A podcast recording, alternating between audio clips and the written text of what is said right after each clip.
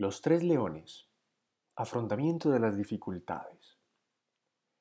En la selva vivían tres leones. Un día el mono, el representante electo por los animales, convocó a una reunión para pedirles una toma de decisión.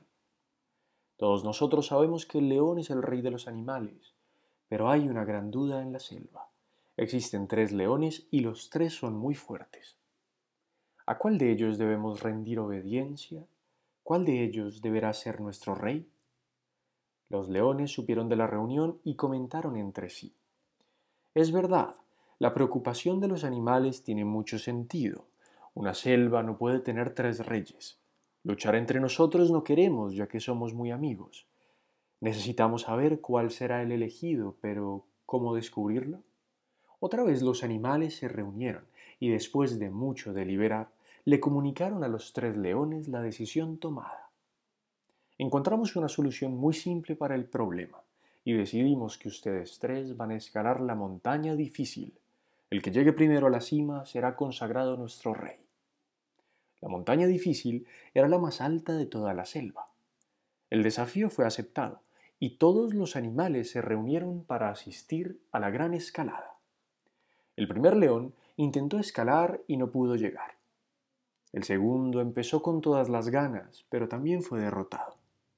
El tercer león tampoco lo pudo conseguir y bajó derrotado. Los animales estaban impacientes y curiosos. Si los tres fueron derrotados, ¿cómo elegirían un rey? En este momento un águila, grande en edad y en sabiduría, pidió la palabra. Yo sé quién debe ser el rey. Todos los animales hicieron silencio y la miraron con gran expectativa. ¿Cómo? preguntaron todos. Es simple, dijo el águila.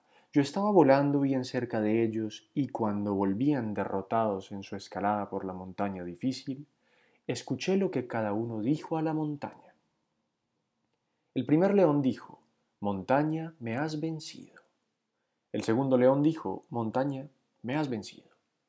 El tercer león dijo, Montaña, me has vencido por ahora pero ya llegaste a tu tamaño final y yo todavía estoy creciendo. Mañana volveré. La diferencia, completó el águila, es que el tercer león tuvo una actitud de vencedor cuando sintió la derrota en aquel momento, pero no desistió, y quien piensa así, su persona es más grande que su problema. Él es el rey de sí mismo y está preparado para ser rey de los demás. Los animales aplaudieron con entusiasmo al tercer león, que fue coronado el rey de los animales.